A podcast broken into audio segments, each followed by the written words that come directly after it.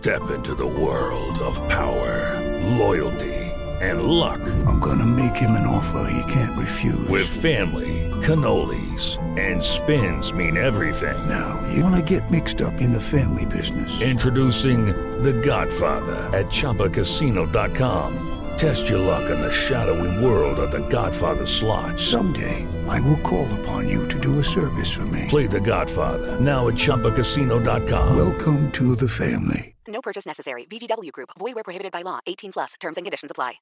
Si tan solo pudiera. ¡Tierra! ¡Fuego! ¡Viento! ¡Agua! ¡Corazón! Cartuneando. Soy el marajá de poca Tengo un cañón en el cerebro. ¿En serio? ¿Dónde estaba? Cartuneando.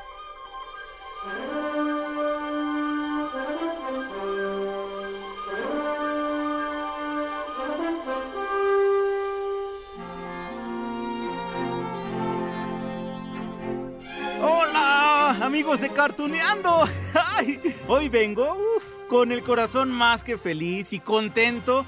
Ay, agradecido también y muy inspirado porque hoy llegamos al capítulo número 100 de la segunda temporada de este podcast, que nos ha hecho, híjole, regresar en el tiempo, ¿no? Para volver a vivir esos días llenos de emoción frente a la tele. Miren, miren, de verdad, Espero que a ustedes les pase lo mismo que a mí cada que escuchan cartuneando. Ay, a mí me pasa que vienen a mi mente esos momentos de mi infancia, cuando estaba en casa de mis papás, y ver alguna serie animada... Ah, y se convertía en el momento para divertirme con mis hermanos. Digo, a, mí me pasó con muchas caricaturas, desde los Picapiedra, Don Gato y su pandilla, bueno, hasta con fantasías animadas de ayer y hoy, o melodías, eso, se acuerdan ustedes, ¿no? Hasta Dragon Ball, los Caballeros del Zodiaco, bueno, los Hombres X también. Ay, qué momentos tan, tan increíbles. Y me sigue pasando porque soy súper fan del anime y también de las caricaturas y series que vienen de Estados Unidos y, y, de otras partes del mundo. Bueno, para eso está hecho Cartuneando, para darle un apapacho al corazón. Recordar que hemos pasado por muchos momentos buenos, mmm, felices, mágicos. Así que bueno, vamos a continuar con más recuerdos, con más series. Y aquí les va, pues, lo que tengo para hoy. Miren, como se trata de un capítulo especial, porque cumplimos 100 episodios eh, de la segunda temporada, pues nos vamos a permitir echar a volar la imaginación con personajes que conocemos a la perfección, pero, pero, enfrentándose entre sí para saber quién es el más fuerte, el más poderoso o, poderosa. Ah, sí, porque aquí nos gusta pues también los personajes femeninos, ¿no? Claro, ¿por qué no? Bueno, ok. Lo que pasa es que hoy vamos a darle espacio a esas teorías que, pues bueno, han hecho fanáticos de diferentes partes del mundo para saber si Goku es más poderoso que Seiya, el caballero de Pegaso, y si así fuera, ¿Goku también vencería a Sailor Moon? no la tiene fácil, ¿eh? Y miren, miren que solo les estoy mencionando a estos personajes porque gracias a las series animadas, tanto de Japón como de Estados Unidos principalmente, pues hemos conocido a otros personajes extremadamente poderosos. Y entonces, ¿por qué no poner en enfrentamiento a Goku contra Naruto? O a Tanjiro Kamado contra Sailor Moon. Bueno, todo se vale, ¿no? Pero bueno, para empezar estos enfrentamientos, ¿Qué les parece que nos emocionamos juntos con los gritos de batalla de nuestros primeros guerreros? ¡Ay! Aquí van.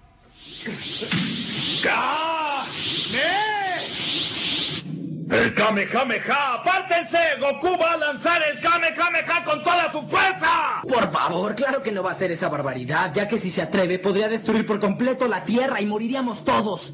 ¡Ah! Ese Kamehameha sonó muy poderoso. Ay, ¿qué creen que pasaría si ese poder se estrellara con esto? Lo voy a lograr con mi poderoso meteoro. ¡Meteoro de Pegaso! Es inútil. Aunque tu meteoro tuviera la velocidad del sonido, podemos movernos a la velocidad de la luz. No, porque este meteoro es diferente a como era antes. Uh, ¿Qué superpoder creen ustedes que ganaría? ¡Ay! Digo, yo sé que cada quien tiene a su favorito, ¿no? Y hasta podríamos armar unas apuestas. A ver quién le va a ella, quién le va a Goku. O a Vegeta también, bueno, hay que meterlo también, pero bueno, para dar respuesta a quién ganaría en este enfrentamiento, nos echaremos un clavado a diferentes análisis que han aparecido en medios tan importantes como El Comercio de Perú, en VIX, que también es un portal que tiene mucho contenido de anime, en Milenio, en Multimedios, bueno, y, y, que no se nos olvide que si hay videojuegos donde podemos elegir a estos personajes para pelear, ¿no? Claro, sí existen. Comenzamos, bueno, con este artículo que apareció en El Comercio. Les digo que es uno de los periódicos más importantes de Perú, bueno, también de toda Sudamérica, ¿no? Así que este análisis tiene, sí, su relevancia. Veamos. En el texto se indica que el caballero de Pegaso es tan fuerte, tan fuerte, rápido, se mueve a la velocidad de la luz, así que cuenta con la protección también de una armadura. Ha despertado el octavo sentido y su arma más poderosa es ponerse de pie, aunque su cuerpo esté hecho pedazos. Bueno, aunque no pueda ver, aunque ya no pueda oír, aunque ya no pueda ni olfatear ni nada, bueno, seguro recuerdan escenas como esta, cuando Pegaso se levantaba. Aunque haya perdido mis cinco sentidos, mientras perdure encendido el fuego de mi vida, yo combatiré. Este debe ser el principal cosmo, el séptimo sentido. Ha llegado la hora de luchar o morir. Del otro lado tenemos a Goku que claro, es súper poderoso, se teletransporta. No solo ha alcanzado los niveles de Super Saiyajin grado 1, 2, 3, 4 con el cabello cada vez más largo, bueno en el 4 hasta con la cola otra vez y cabello negro, sino que ya se ha convertido en Super Saiyajin fase Dios. Si el de cabello rosa, aparte está el de cabello azul, ¿se acuerdan, no? Bueno, aquí las pruebas. Esa técnica no me será útil contra ustedes. Hacen una buena combinación.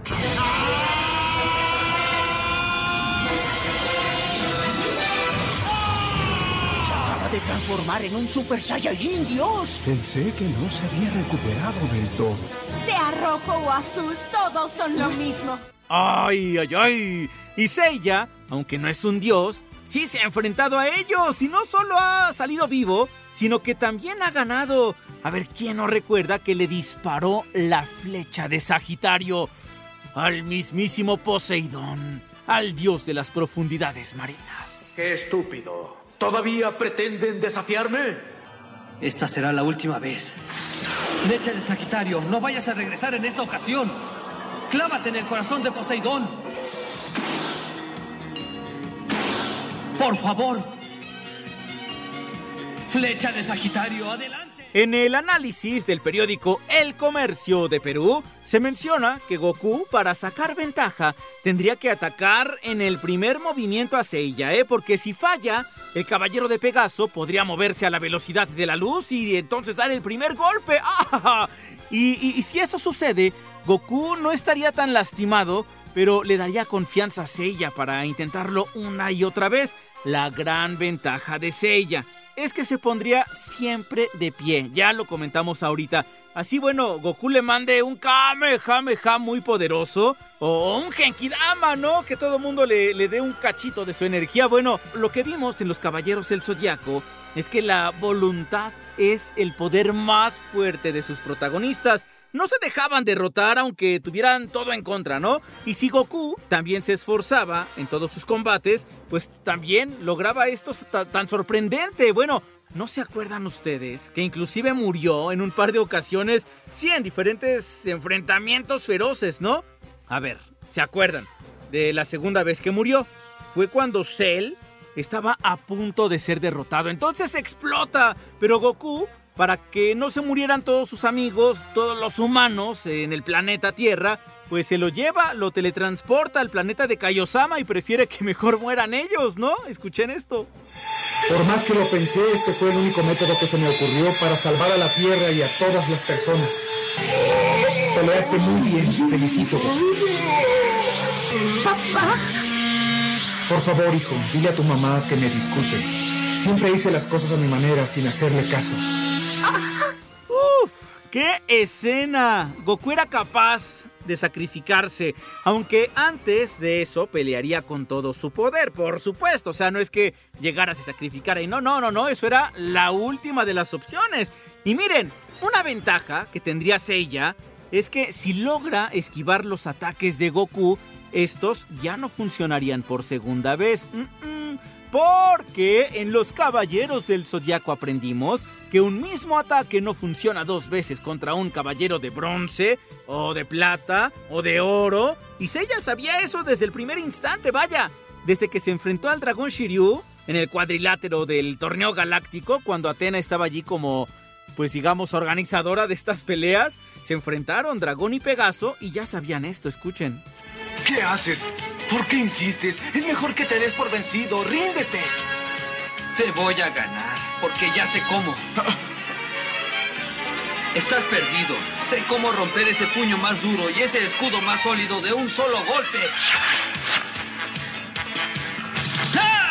Goku, si bien es cierto, es demasiado fuerte y hasta puede destruir planetas, pues debemos recordar que Seiya nunca ha tenido la necesidad de destruir uno. Es que, pues digamos, su energía es distinta, ¿no? Lo que sí puede hacer Seiya es superar el poder de un dios y hacer que su cosmos se eleve, que arda hasta el infinito, hasta conseguir un milagro que podría ser precisamente derrotar a Goku. ¡Ay! ¿Verdad que la pelea entre los dos personajes resulta atractiva? ¡Ay! Yo quiero verla. Bueno, les digo que por eso existen este tipo de teorías como la que estamos repasando del periódico El Comercio, aunque les tengo que contar también que hace algunos años un grupo de fans allá en Brasil se dio a la tarea de animar la tan esperada pelea. Miren, son apenas tres capítulos, mini capítulos, entre dos y tres minutos cada uno, pero está bien editado. Yo lo disfruté muchísimo ahora que los repasé para poder platicar con ustedes hoy en este capítulo 100. ¡Eh!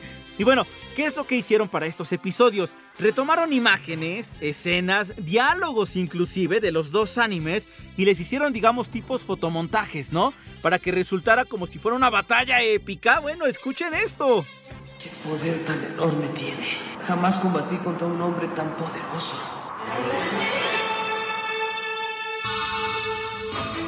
¡No, Pegaso!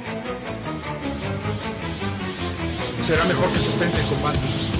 La batalla apenas está comenzando. Nadie sabe quién va a ganar. ¡Ay! ¿Ya ven?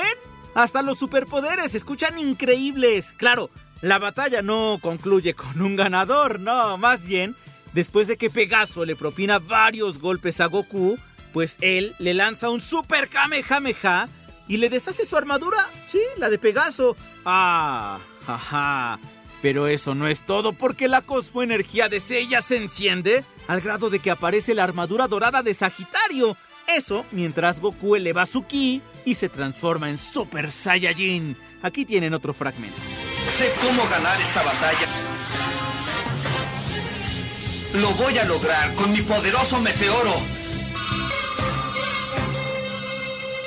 ¡Meteoro de Pegaso!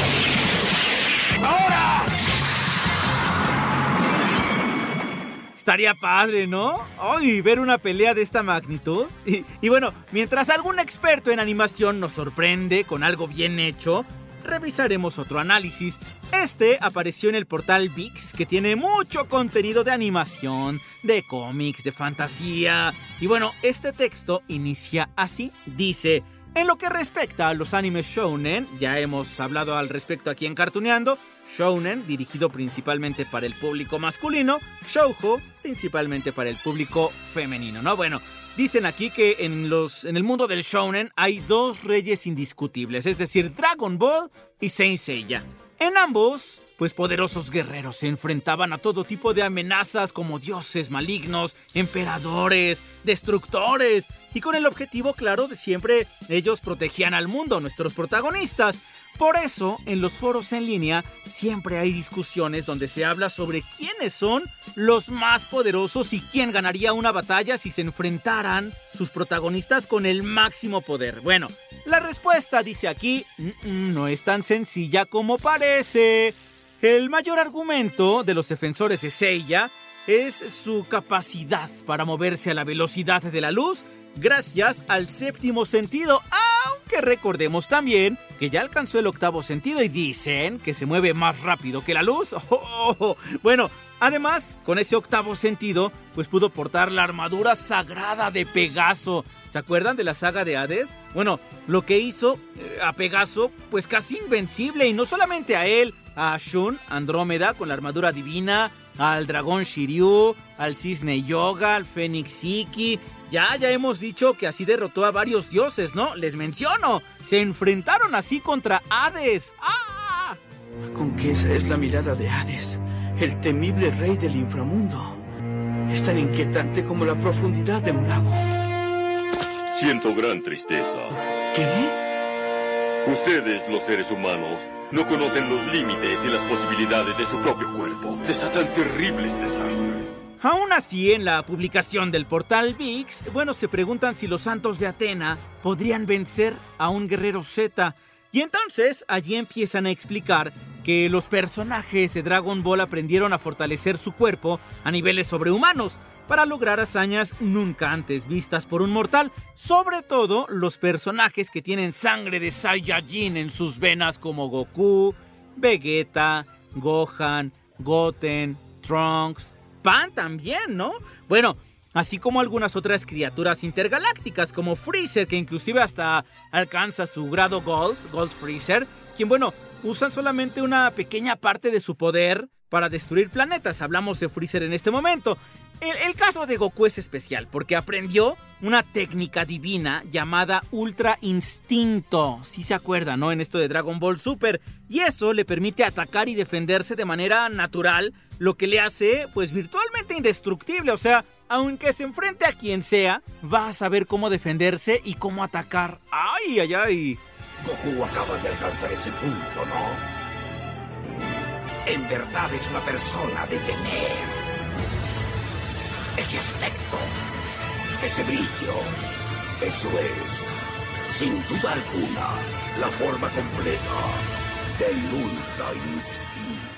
Ay, aunque claro, Seiya, Shiryu, Shun, Yoga e Iki son capaces de elevar su cosmos hasta el infinito al llevar sus emociones al límite y explotar su energía interna para lograr milagros. Sí, sus poderes también se elevan de acuerdo a la armadura que estén vistiendo. A ver, cuando tenía la de bronce, pues sí eran muy poderosos, ¿no? Y después se acuerdan ustedes que los caballeros dorados les dan un poquito de su sangre. Entonces, en la saga de Asgard vimos que las armaduras de bronce se convertían un poco en doradas, si se acuerdan. Pero después también vimos que Seiya, que Yoga, Shiryu portan las armaduras de Sagitario Shiryu la de Libra y también Yoga la de, la de Camus de Acuario, ¿no? Entonces, pues allí ya, con ese poder, tienen todavía muchas más posibilidades de vencer.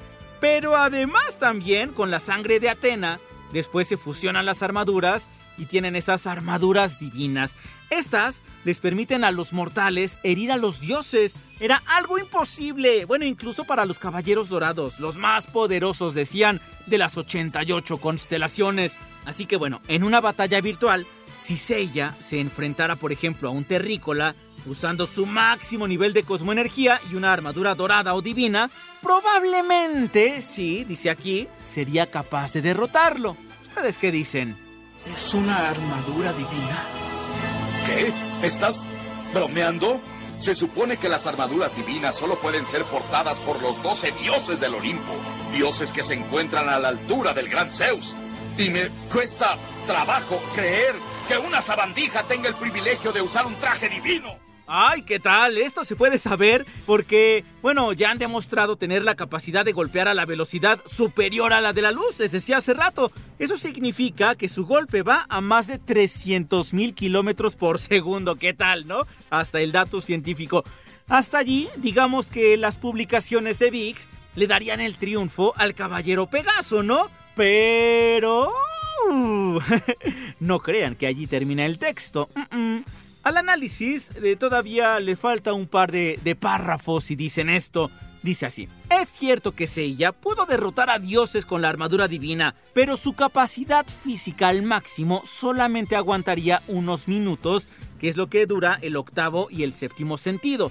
Podría darle batalla a Goku, dicen aquí, y también a Vegeta Blue, pero los Saiyajin se mueven a velocidades mayores por cantidades prolongadas de tiempo gracias a esos entrenamientos que han recibido. ¿Se acuerdan ustedes que se encerraban en estos cuartos del Kaiosama, no? Y entonces una hora equivalía a quién sabe cuántos días de entrenamiento. Entonces ellos están entrenados así. Pero no vine aquí para perder a manos de un insecto. Yo ganaré el torneo. Y cuando tenga las superesferas del dragón traeré de vuelta a todos. ¿A, a todos? ¿A nosotros? Por eso superaré todos y cada uno de mis límites a mi manera. ¡Ay, cómo ven! Sí, que entonces Mix le daría la victoria a Goku e inclusive a Vegeta, ¿eh? E, en el caso de que se enfrenten a alguno de los protagonistas de los Caballeros del Zodiaco, con todo y sus armaduras divinas. ¿Coinciden en esto? Híjole, Ay, a mí me costaría mucho trabajo creerlo. Pero bueno, es que el ki y la cosmoenergía se miden de formas distintas, ¿no? Ay, se nota, ¿no? Que le voy más a los caballeros del zodiaco.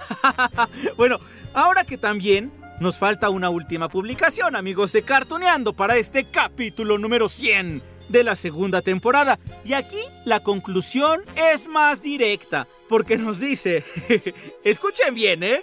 Que el ser más poderoso de los animes de Japón no es Goku, no, no es Vegeta, no, no es Freezer, por si se lo preguntaban ustedes, tampoco ni tampoco Seiya. No, es más, no es un hombre, no, no es un personaje masculino, sino una mujer que conocemos muy, muy, muy bien. Y es, es ella.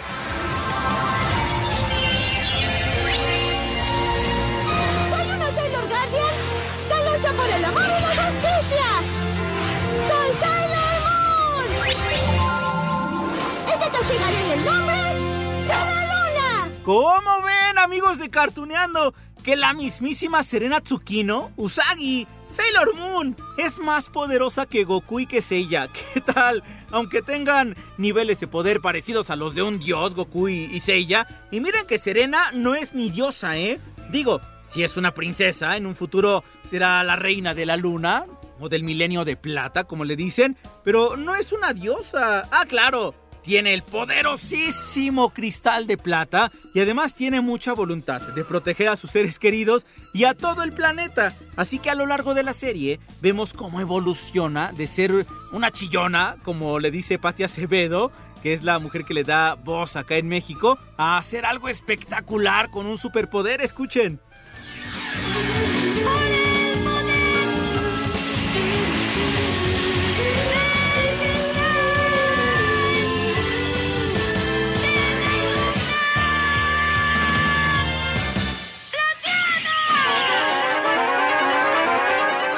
Bueno, este último análisis que estamos checando hoy mismo, amigos de Cartuneando, lo vi publicado en multimedios, estaba en Milenio, estaba en diferentes portales de internet y dice así: Sailor Moon es más poderosa que Goku. Eso lo afirma porque también hacen referencia a Comic Book Research, que bueno, allí también dicen que hacen un análisis donde señala que aunque afirmarlo podría resultar descabellado, lo cierto es que en el manga, Serena o Usagi, es decir, Sailor Moon, obtiene sus poderes de la magia, lo cual pues no se puede medir como si fuera el ki de Kakaroto o de Goku, o como si fuera la cosmoenergía, ¿no? Que era también esta voluntad que tenía ella. Aquí dicen la magia es ilimitada. Al final del primer arco argumental continuamos con este análisis. Al final del arco argumental del manga, del primero, también del anime, Serena ya es capaz de usar el cristal de plata, con lo cual podría inclusive destruir ciudades completas. Y eso, nos recuerdan acá, llevó años a Goku, ¿no? Hasta que entrenó con el Kaiosama en el otro mundo. Pero bueno, entonces... Sí, Serena es muy poderosa, escuchen esto. No podemos dejar que desaparezca así de fácil. No podemos morir todos los que estamos aquí. De ninguna manera, no. No uses el cristal de plata, estás muy débil. ¡Serena! Detente, por favor. ¡Serena, no!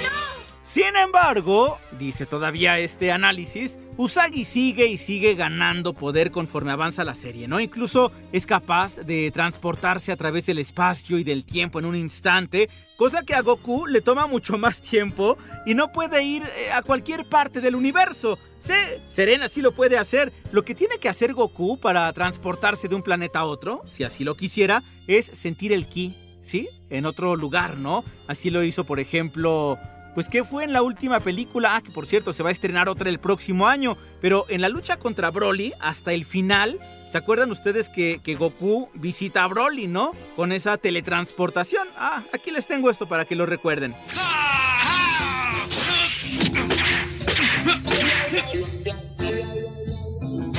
Hoy estoy en el límite. Debo descansar un poco.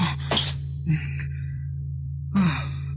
Pensaba que me iba a tomar más tiempo acostumbrarme a la gravedad aumentada 50 veces.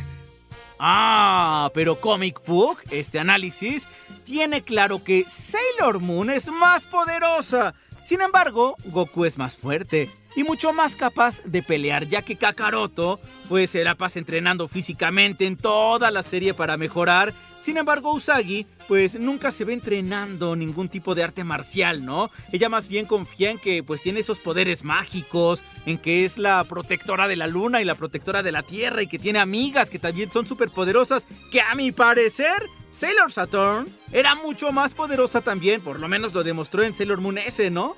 Será mejor que te rindas, Sailor Moon. No, nunca lo haré. ¿Estás segura? Sailor Moon. En el nombre de Marte recibirás tu castigo. ¡Fuego de Marte! Sailor Mars me pateó demasiado fuerte.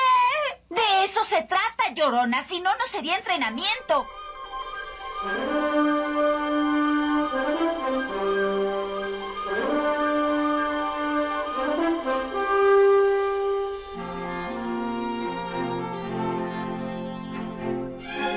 Así que amigos de Cartuneando, pues fue la forma en que festejamos este capítulo número 100 de la segunda temporada de Cartuneando, echando a volar nuestra imaginación con personajes que conocemos a la perfección. Goku, Seiya, Vegeta, Sailor Moon, Sailor Saturn, todos los personajes que estuvimos mencionando, ¿no? Los caballeros del Zodiaco, bueno, también Sailor Mercury, Mars, Venus, Júpiter, Uranus, Neptune, Pluto, Sailor Chibimu, todos, todos son súper poderosos, así que, ¿por qué no echarlos a pelear? A ver, y bueno, a lo mejor ustedes dirán, ay, pero las guerreras mágicas eran más poderosas, o ay, hay que esperar también a Tanjiro Kamado de Kimetsu no Yaiba, esperar a que pues despierte todos sus poderes, ¿no? Así que bueno, amigos, eso es lo que nos permite también ver tantas series animadas, echar a volar nuestra imaginación. Bien amigos de Cartuneando, espero que les haya gustado esta celebración que tuvimos por los 100 capítulos y únicamente de verdad muchísimas, muchísimas, muchísimas, enormes, todas las gracias a ustedes que siempre están pendientes de escuchar estos episodios. Llegamos al 100, pero esto no es una despedida, pero pues por supuesto que no. Es más bien este aliciente que nos dice continuemos, continuemos, que tenemos mucho que recordar. Próximamente, a ver, les voy adelantando un poquito del menú. Vamos a hablar otra vez de las convenciones de cómics que regresan acá a México. Viene ya de nueva cuenta La Mole. Vamos a platicar también sobre Daria. Y vamos a platicar de una serie que llegará a Netflix próximamente con el nombre Maya y los Tres. La verdad es que a mí me encanta esto de tener una serie mexicana. Ya les platicaremos al respecto. Pero como verán, Cartuneando tiene mucha vida, amigos. Así que los espero en la próxima aquí en Cartuneando.